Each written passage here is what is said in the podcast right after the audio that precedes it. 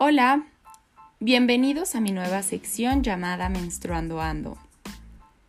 El día de hoy hablaré un poco sobre la copa menstrual. Y bueno, la copa menstrual no es nada más que un pequeño recipiente hecho principalmente de silicona médica o también de TPE, elastómero termoplástico. La copa es muy fácil de usar se inserta en la vagina durante la menstruación para depositar el flujo menstrual.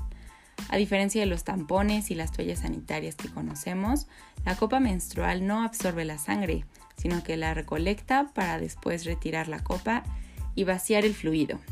Si quieren saber un poco más sobre el tema, los espero en mi siguiente episodio. Muchas gracias.